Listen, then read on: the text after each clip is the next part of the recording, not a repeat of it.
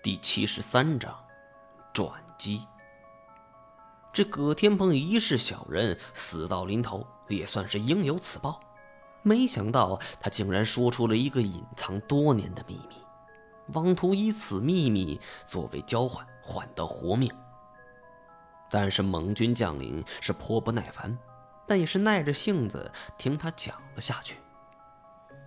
原来这葛天鹏正是当地人士。幼年时常在孤山一带玩耍，这陈鼎霄向他求救，除了位置最近之外，这也是很重要的一个原因，因为他对此地最为熟悉。葛天鹏年幼的时候，有一次上山，在山上发现了一条真龙，他这才认为自己是天子降生，真龙转世。若是蒙军饶他一命，他愿意携带大军。前去寻找真龙。有关孤山上有龙的事情，蒙军内部也小有传闻。当时蒙军将领是十分心动，想找到龙再把他给砍了，于是便假装答应下来。葛天鹏是个善于投机倒把之人呢，蒙军已经出尔反尔了一次，他自然也是暗暗提防。钻进树林之后，这一转身就没影了。蒙军这才知道上了当，下令烧山。其实葛天鹏的话是半真半假，真的在于他年轻的时候就在孤山上遇到了一条龙，而假话则是愿意以此作为交换来争取逃跑时间。蒙军虽然放火烧山，但是葛天鹏熟知地形啊。他转而摸进了我们如今所处的这个山洞里，这才躲过了一劫。但是此时的葛天鹏已经成为了丧家之犬，不但成为了蒙军眼中的刺，而且这当地老百姓也很不待见他。没办法，葛天鹏只好再次暂作休息，不下山了。而蒙军将领也害怕担责任。干脆宣称已将葛天鹏斩首。元朝建立之后，天下初定，战事也稍微缓和，逐步进入了和平年代。俗话说：“好人不长命，坏人活千年。”这葛天鹏竟然一口气儿活到了大德年间，九十多岁了。我听到此处也是颇为惊异呀。在这山上与世隔绝，整天是茹毛饮血，能活到九十多，不可谓是一个奇迹呀。虽然事情已经过去了五十多年了，但是有关于这个小人的故事还在当地流传着，老百姓世世代代都忘不了如此的奸贼。好在这葛天鹏活着，也是全凭一张嘴，这一转眼。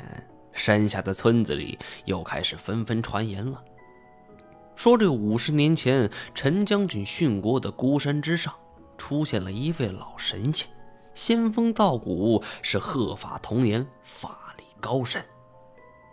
得，这位当年的卖国贼，一转眼竟然成为了百姓争相传颂的神仙。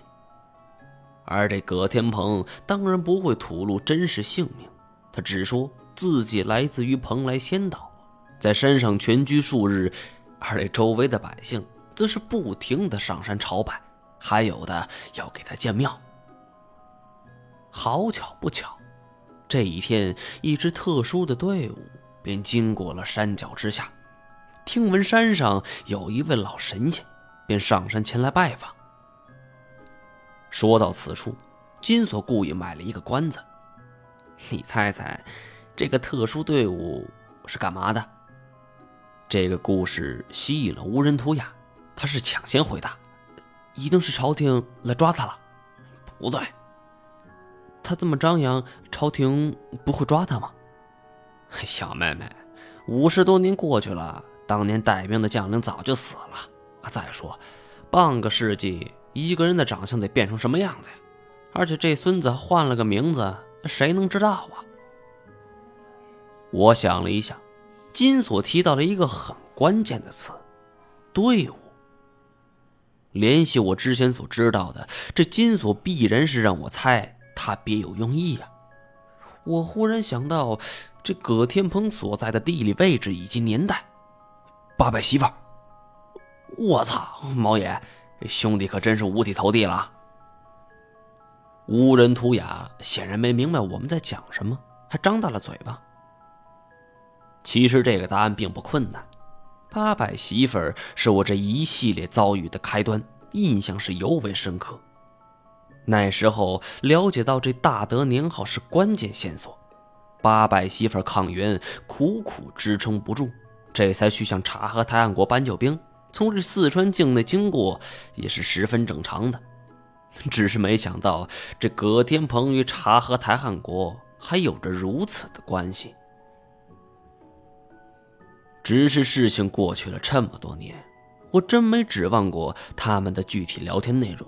能够留存至今，但是金锁却说这才是事情的关系。这座墓为什么在这儿？为什么会布满机关？又为什么一个反贼能有如此的殊荣？这原因全在这个双方的会晤上。葛天鹏这种人是办事全凭一张嘴。而八百媳妇儿的队伍毕竟是穿越敌国，全部化妆成了外国客商。听闻有神仙，他自然是来要来拜访的呀。